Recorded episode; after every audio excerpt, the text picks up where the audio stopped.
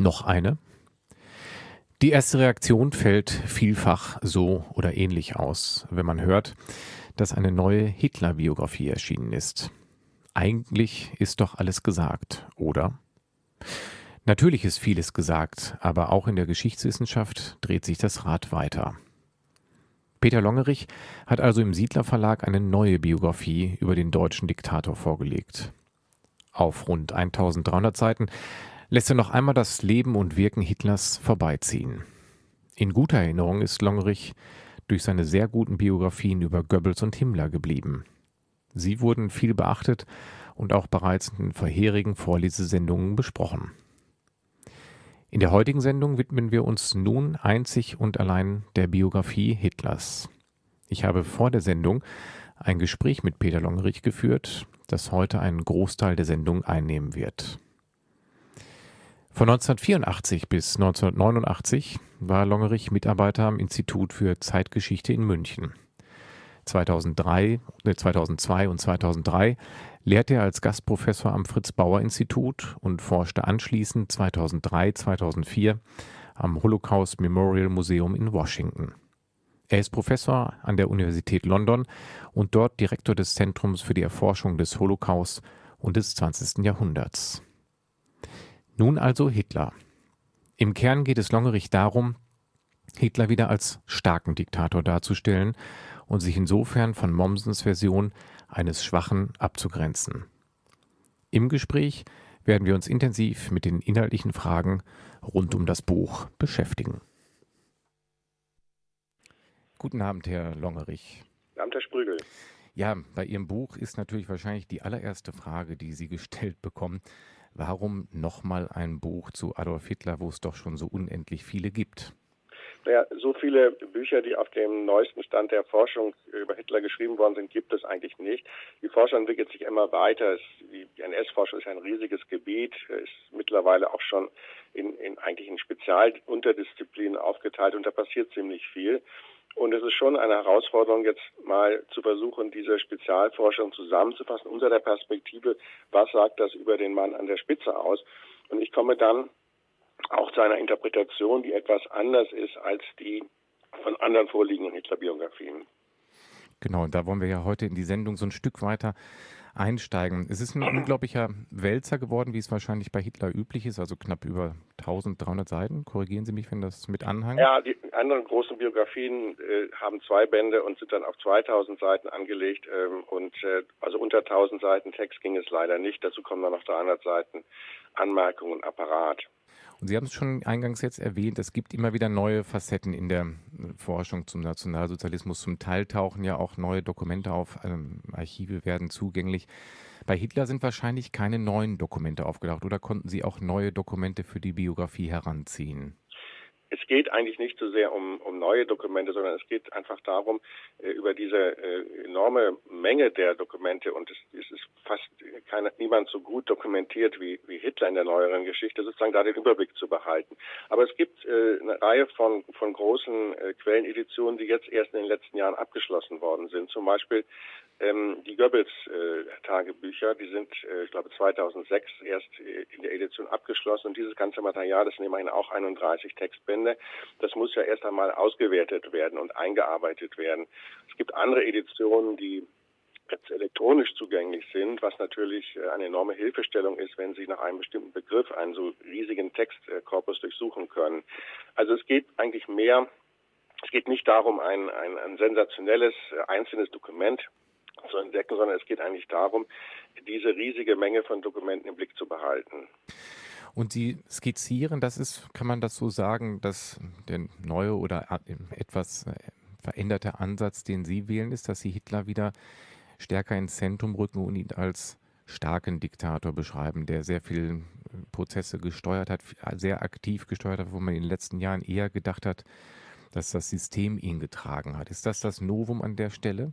Das ist ganz richtig, wie Sie das sagen. Es ging ja in den letzten Jahrzehnten vor allen Dingen darum, äh, die Strukturen äh, des NS-Staates genauer zu erforschen, auch die Beteiligung der einzelnen Bevölkerungsgruppen, der jeweiligen Eliten. Und es geht jetzt, mir ging es einfach darum, jetzt wieder den Blick zurückzulenken auf die Person, die im Mittelpunkt stand und nicht so sehr diese Person als Teil eines Systems äh, zu beschreiben, sondern zu zeigen, dass er in vielen Gebieten sehr eigenständig gehandelt hat und dass er einfach auch in dieser Diktatur furchtbar wichtig gewesen ist. Es gab ja auch eine unglaubliche Fixierung in den, zumindest auch in den erfolgreichen Jahren der NS-Diktatur auf ihn als Führer der Bewegung. Es gab ja einen breiten Devotionalienhandel, wie man ihn heutzutage fast von Popstars kennt. War er wirklich diese zentrale Figur, die er durch die NS-Propaganda auch dargestellt wurde? Naja, wenn man ähm, konfrontiert ist mit einer solchen Epoche, die einen solchen Kult um diese äh, Person treibt, dann will man natürlich zunächst einmal diese Person äh, entmystifizieren und so, so diesen Kult mal herunternehmen und zu sehen, was ist denn jetzt darunter wirklich vorhanden. Und äh, das ist eigentlich äh, die Aufgabe, die sich äh, einer solchen, äh, bei einer solchen Biografie stellt, also die Unterscheidung zu machen zwischen dem zwischen dem Pomp und und äh, dem Trara, das um diese Person gemacht hat, und äh, zu versuchen, äh, sozusagen dahinter den politisch den, den, den handelnden Politiker, den Entscheider eben freizulegen. Und da hat sich diese Figur ja auch ein Stück weit gewandelt. Ne? Wenn, wenn, man überlegt, dass es eine lange Zeit gab, wo Hitler als Dämon verteufelt wurde, aus heutiger Sicht als Psychopath oder Irrer. Wenn ich mich an die Gespräche mit meinen Verwandten, Oma und Onkel erinnern konnte, hatten die ein ganz anderes Bild. Für die war er ein normaler, in Anführungszeichen, Politiker. Da war nicht die Rede von einem Psychopathen. Wann kam das eigentlich auf? Und kann man, Sie beschreiben ihn ja überhaupt gar nicht in Ihrer Biografie als psychopathisch oder gestört. Oder nur ganz, ganz, naja, ganz. Er hatte schon ganz bestimmte Persönlichkeitsmerkmale, die man als extrem bezeichnen könnte äh, und die auch äh, sich dann auf seine Politik auswirkten. Als äh, Psychopathen habe ich ihn nicht beschrieben. Diese, das ist, hat natürlich äh, dieser, dieser Diskurs über den Dämonen, äh, den, den, den Teufel in Menschengestalt und so weiter, den Psychopathen, den Irren, das hat natürlich äh, auch in der Nachkriegszeit eine Entlastungsfunktion für viele gehabt dass man einfach sagt, ja, wir sind ähm, in den Bann dieser Persönlichkeit geraten und der hat uns geführt. Das wäre natürlich eine zu simplifizierende äh, Sichtweise. Ich versuche sozusagen die Dinge etwas wieder ins Lot zurück, indem ich präzise äh, aufzeige, wo diese Person eingegriffen hat, wo diese Persönlichkeit, ähm, diese Persönlichkeitsstruktur äh, sich tatsächlich konkret auswirkt. Und Sie greifen natürlich, wie in einer Biografie natürlich üblich, das gesamte Leben auf und gliedern wir das nochmal in so kleinere Einheiten. Vielleicht nochmal die ersten 30 Jahre beschreiben Sie ihn als niemand, wo es ja auch eine andere Deutung in den letzten Jahren eigentlich immer gegeben hat. Er war eine gescheiterte Person lange Zeit.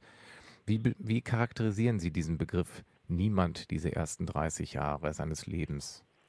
Naja, man muss zunächst mal äh, versuchen, wenn man sich äh, mit dieser Zeit von 1889 bis 1918 beschäftigt, sich von der Selbststilisierung zu befreien, äh, die Hitler ja selbst erfunden hat, vor allen Dingen in meinem Kampf um diese ersten 30 Lebensjahre als eine Art Vorschule für seine spätere Karriere zu charakterisieren. Also hier habe er sozusagen die Grundlagen seiner Weltanschauung gelegt und so weiter und so weiter. Das ist falsch. Das weiß man mittlerweile auch aus äh, Detailstudien etwa zu seiner Wiener Zeit. Er ist tatsächlich äh, erst durch die Gegenrevolution in, in Bayern, in München 1919 sozusagen nach oben gespült worden. Die Reichswehr hat ihn ausgebildet als Agitator, die Reichswehr hat ihn als Politiker eigentlich erst erfunden. Und äh, in der Biografie versucht man eigentlich ja äh, Kontinuitäten aufzuzeigen, äh, nach dem Motto schon, als kleiner Junge hat der sowieso das und das gemacht, also die Vorzeichen einer späteren Größe sozusagen aufzuzeigen. Und bei einer Biografie eines solchen Menschen geht es eher darum, die eigene Lebenslegende, die er selbst erfunden hat, zu zerstören und zu sagen, er war eigentlich bis 1918 eine völlig unbedeutende Person. Es gibt nichts, was darauf hindeutet, dass er einmal eine außergewöhnliche Karriere einschlagen würde. Auch beim Lesen ist mir nochmal aufgefallen, dass es ja eigentlich, gerade wenn man heute aus, aus heutiger Sicht äh, Schulabgänger sich anguckt, es war ja auch schulisch eine gescheiterte Persönlichkeit, eigentlich ja mit einer relativ marginalen Schulbildung, kann man das so sagen? Ja, er war ja Abbrecher auf der auf einer Mittelschule, hat also den Mittelschulabschluss nicht geschafft. Er war nach eigenem Bekunden, und da kann man ihm, glaube ich, glauben, äh, ausgesprochen faul äh, in der Schule, wieder, hat den Unterricht nur widerwillig zur Kenntnis genommen, aber er hat dann natürlich, äh, das wird wohl auch äh, so, so, so stimmen, äh, viel Zeit damit zugebracht, äh, zu lesen, Theater, Opern zu besuchen. Äh, und er hat sich eigentlich dann schon als 16-Jähriger, 17-Jähriger in eine Traumwelt hineingeflüchtet. Diese Traumwelt, das, weil Sie ja eben von Kontinuität in der Biografie gesprochen haben, diese Traumwelten, das ist doch scheinbar etwas, was ihn sein Leben lang begleitet hat, zumindest in, in Situationen, wo es nicht mehr so rund lief. Ja, ich sehe ihn äh, als Persönlichkeit so, dass er äh, eigentlich äh, ein sehr verkümmertes äh, privates Leben hatte, eigentlich gar kein privates Leben, sondern sich als, stets auch schon als Jugendlicher als eine öffentliche Figur sah oder sich in eine öffentliche Rolle als bedeutender Künstler, Architekt und so weiter hineinträumte. Also durchaus äh, megalomane Fantasien und das ist ein Charakterzug, also die, die, das Nicht-Ausleben eines privaten Lebens und die gleichzeitige ja, Flucht äh, in, die, in, diese, in diese öffentliche großartige Rolle, das hat ihn natürlich zeitlebens begleitet. Und ich denke, zur Verständnis der Person ist natürlich wichtig, dass aus seiner Sicht das ja auch zu funktionieren schien. Er hat ja tatsächlich das erreicht oder vielleicht sogar mehr erreicht, als er wollte. Er hat äh, die äh, Pläne zum Umbau der Stadt Linz, die er als 16-Jähriger angefangen hat zu entwerfen, tatsächlich nachher äh, nach 1938 begonnen in die Tat umzusetzen und so weiter und so weiter. Also das heißt, ähm, diese Figur hat natürlich, äh, ist natürlich begleitet von einem sich immer mehr steigernden Größenwahn der sich dann ja auch, nachdem diese Jahre des Niemands vorbei waren, auch kontinuierlich gesteigert haben. In den ersten Jahren dieser aufkommenden NS-Bewegung bis in die 20er Jahre hinein hat es ja eher eine marginale Rolle gespielt im Deutschen Reich bis zum Hitlerputsch, kann man sagen, oder? Oder bis nach seiner, bis eigentlich bis zur Festungshaft und auch noch die Jahre danach.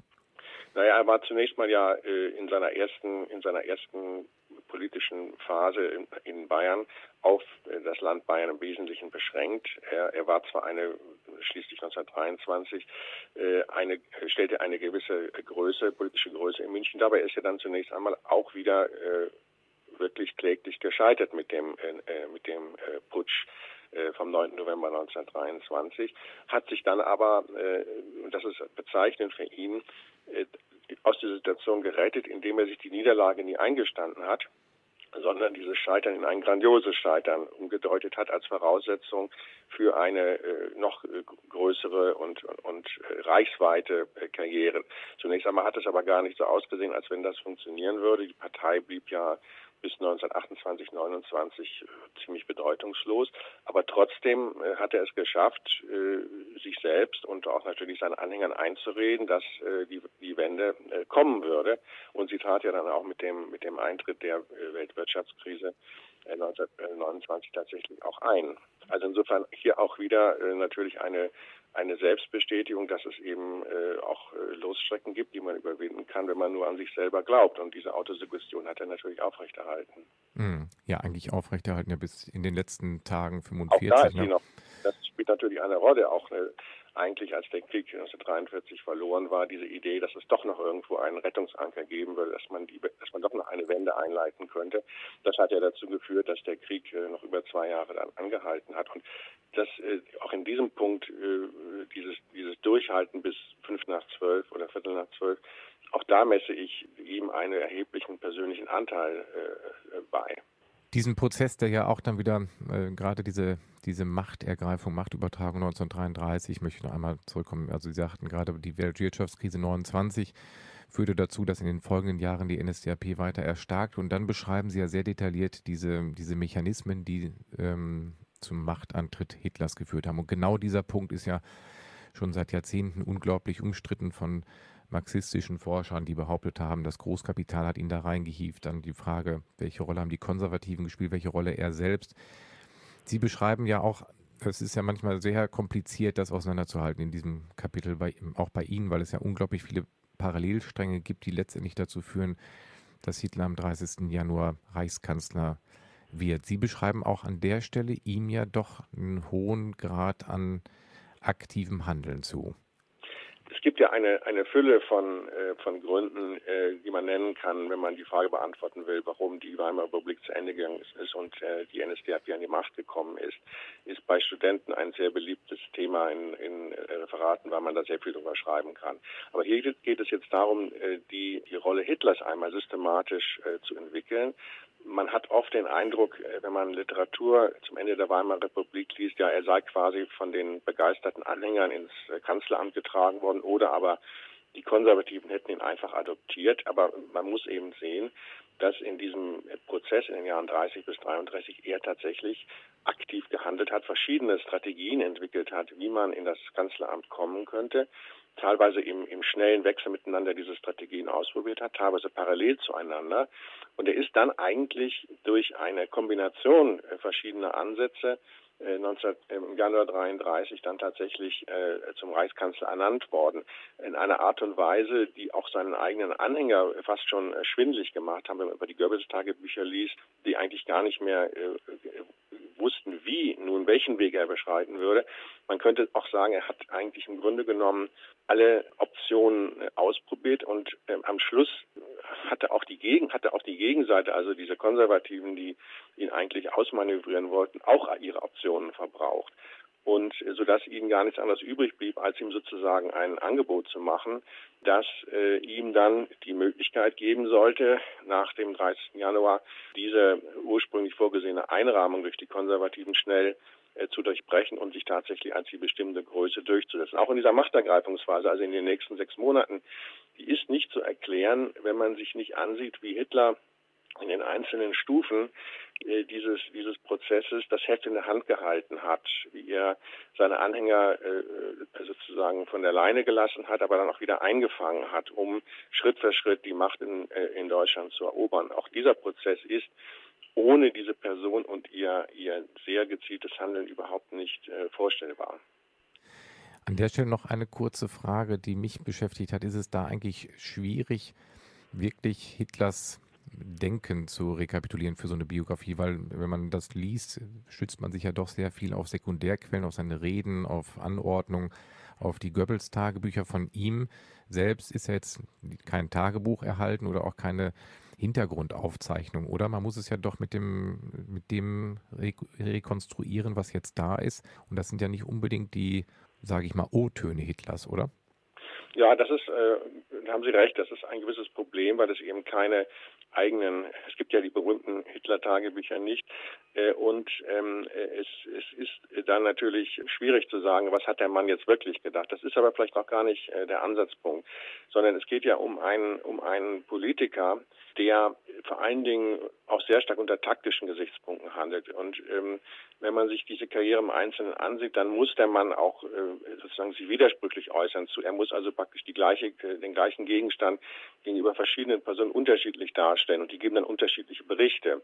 Aber das ist eigentlich in der Summe das, was dieses, was diese handelnde Person ausmacht und den sozusagen hinter dieser, hinter diesem maskenhaften Politiker die wirkliche Person äh, zu finden, ist eigentlich meiner Ansicht nach unmöglich, weil es dieses, dieses, dieses, diese private Person, also derjenigen, der abends äh, am Kamin seiner Frau erzählt, was er nun wirklich äh, gedacht hat, den gibt es ja nicht. Äh, auch die Goebbels-Tagebücher, eine seiner, eine seiner engsten Vertrauten, er sieht, wie er, man sieht deutlich, wie auch Goebbels äh, natürlich durch Hitler äh, getäuscht wird, wie er in bestimmten Situationen eben bestimmte Informationen ihm vorenthält und anderes mehr. Also das ist äh, nicht ohne weiteres möglich sozusagen hier sozusagen auf die wirkliche Person vorzustoßen, aber das ist, glaube ich, auch meiner Hitler-Biografie nicht gefragt. Ja, Herr Longerich, Sie haben es eben schon erwähnt, ähm, in den ersten Monaten des Jahres 1933 entwickelte sich dann ja eine unglaubliche Dynamik nach dieser Ernennung Hitlers zum Reichskanzler. Und Sie beschreiben diesen Prozess bis zum Sommer 33 auch wieder so, dass Hitler auch in dieser Phase eine zentrale steuernde Rolle als ja quasi schon als Diktator eingenommen hat.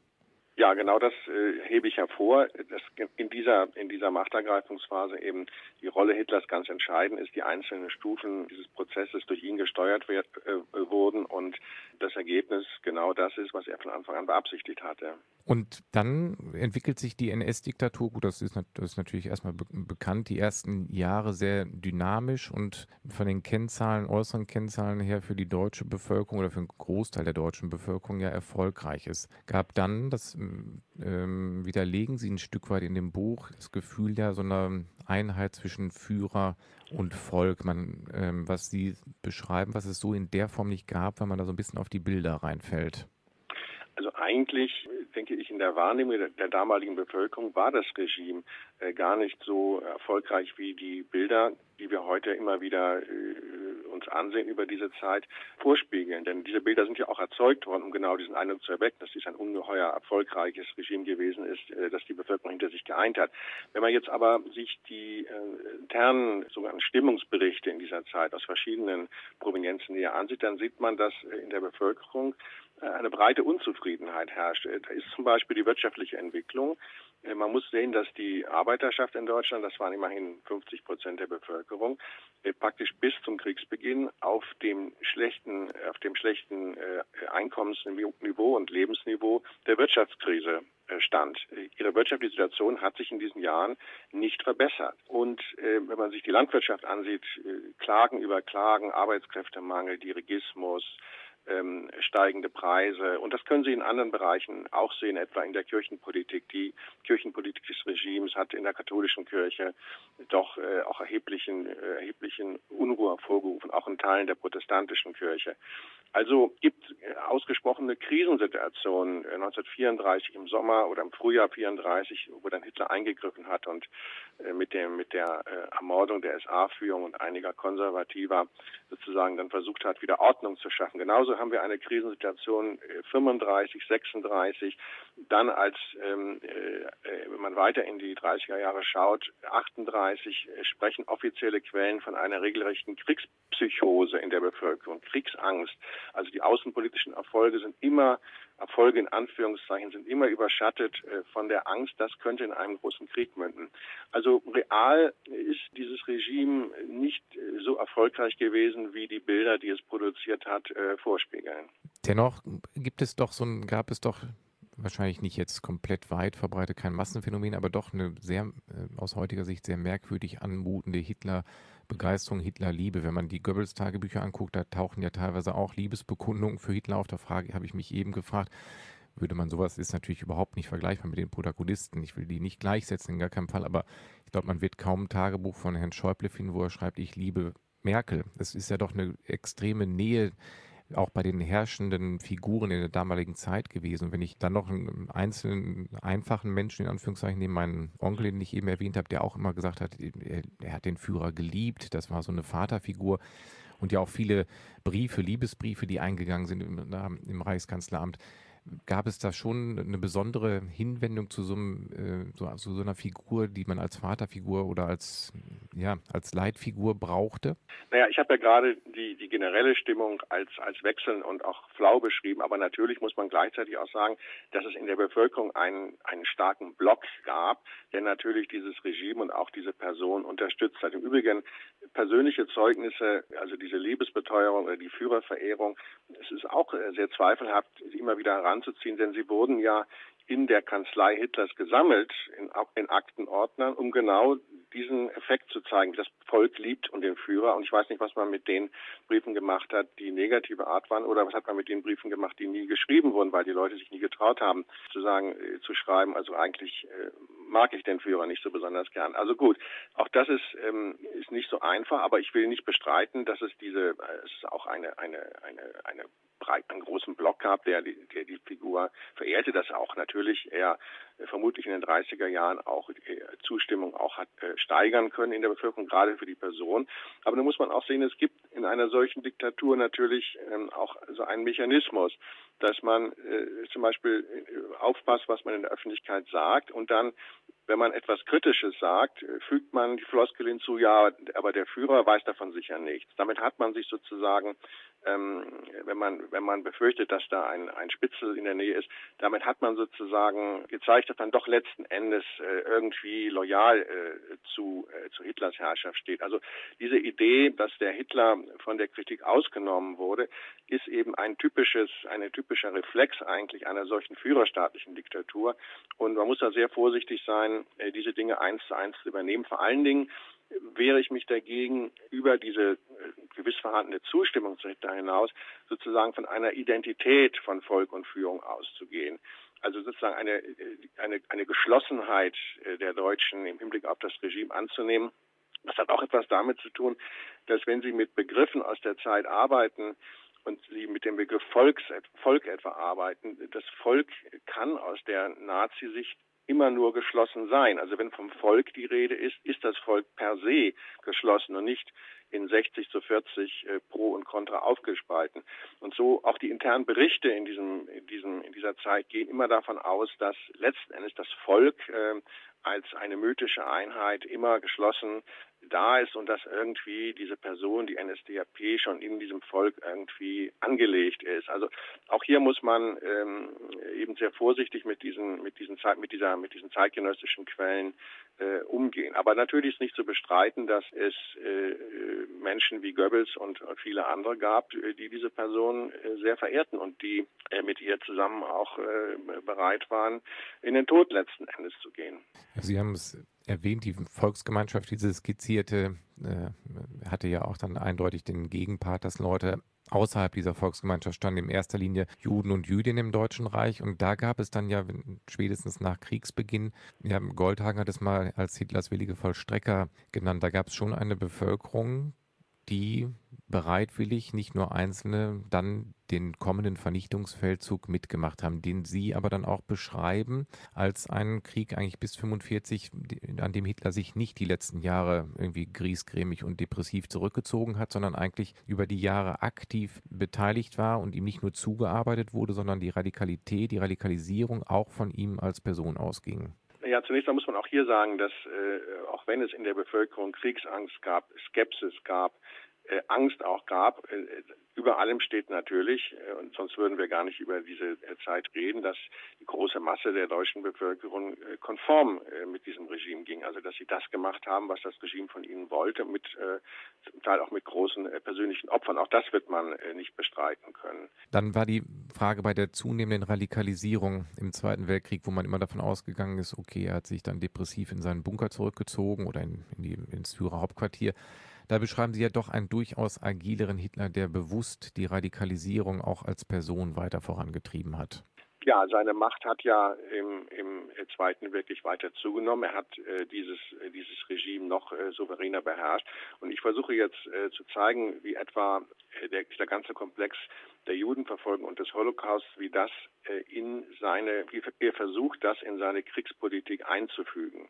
Also ähm, es ist nicht etwas, was sozusagen neben seiner Außen- und Kriegspolitik steht, sondern was man durchaus als integraler Bestandteil seines, seiner Kriegspolitik sehen kann. Er wollte ja ein rassistisches äh, Imperium schaffen und insofern äh, gehört das als, als ein ganz wesentlicher Bestandteil dazu. Auch hier muss man sagen, was die einzelnen Schritte in der, in der Judenverfolgung bisher, bis hin zur systematischen Ermordung anbelangt, ist Hitler wieder derjenige gewesen, der diesen ganzen Prozess äh, steuernd in der Hand gehalten hat. Auch hier wird man einwenden äh, können, ja, aber er war es nicht alleine. Natürlich, es gab die willigen Helfer, die 100.000, die ihn unterstützt haben, die Bevölkerung, die mehr oder weniger passiv äh, zugeschaut hat. Aber es kommt ja darauf an, diesen äh, zu zeigen, wie dieser radikale Vernichtungsantisemitismus in einen politischen äh, Prozess und das unter sehr schwierigen Kriegsbedingungen umgesetzt wird. Und auch hier ist wieder die Person äh, Hitlers äh, unverzichtbar, der in diesem Prozess äh, führend und steuernd, der diesen Prozess äh, führend und steuernd geleitet hat. Im Gegensatz dazu dann ein Stück weit eine andere Sichtweite darauf hatte ja Ian Kirscher, der gesagt hat, okay, nee, da ist ihm zugearbeitet worden. Er hat so grob die Richtlinien vorgegeben, bewusst nebulös und schwammig, sodass die Leute, die in den unteren Hierarchien dann vertreten waren, ihm zuarbeiten konnten und dadurch die Radikalisierung zustande kam. Ist an beiden was Wahres dran? Stehen die Modelle gegeneinander oder ergänzen sie sich? Also das ist natürlich diese Beobachtung des äh, Entgegenarbeitens, dem Führer entgegenarbeiten, ist natürlich völlig richtig.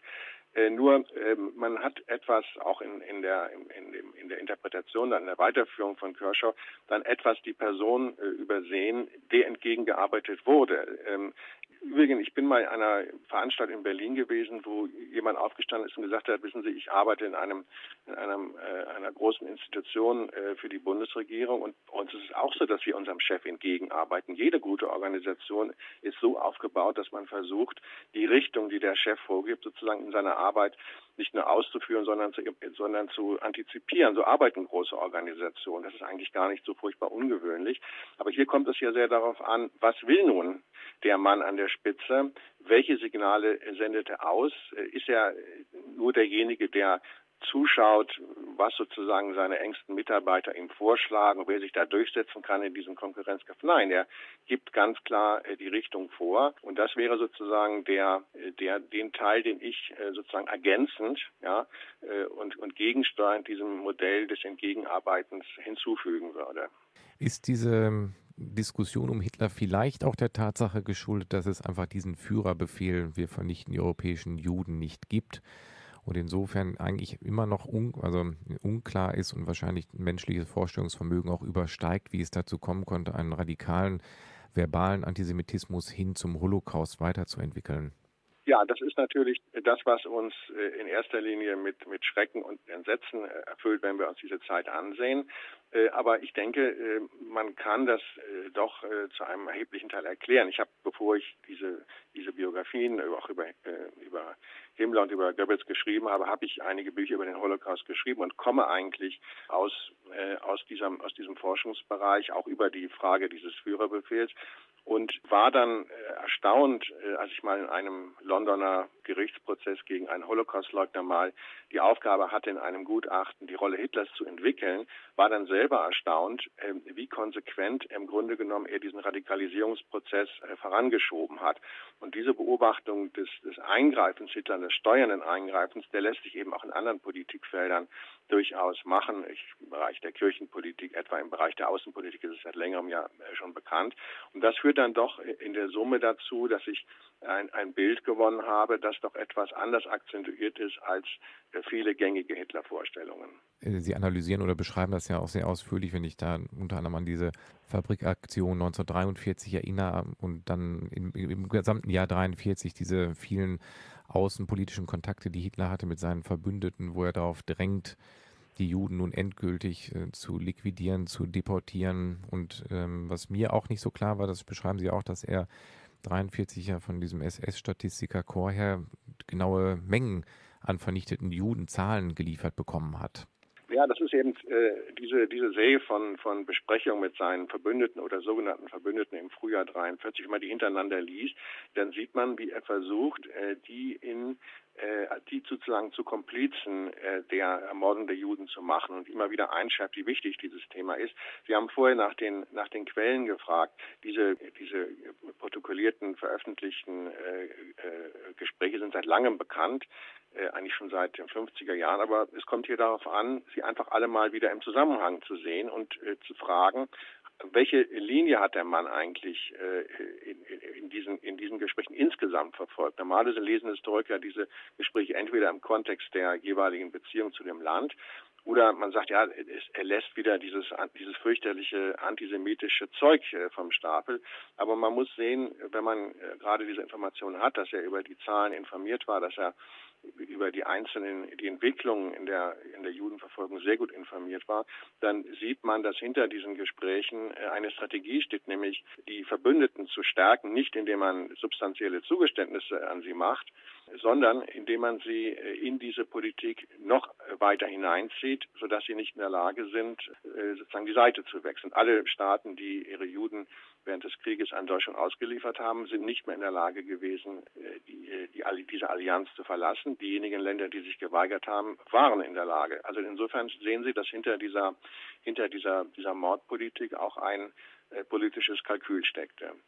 Herr Longerich, an dieser Stelle auch in Anbetracht der Zeit, man kann natürlich noch ewig weiter darüber reden, würde mich nochmal einen Abschluss zu zum Abschluss interessieren, wie, welchen Eindruck haben Sie als Autor, wie das Buch bundesweit, Europa oder vielleicht auch weltweit aufgenommen wird? Wie sind die Resonanzen bei den ersten Buchvorstellungen gewesen? Wie sind die Resonanzen aus dem Ausland?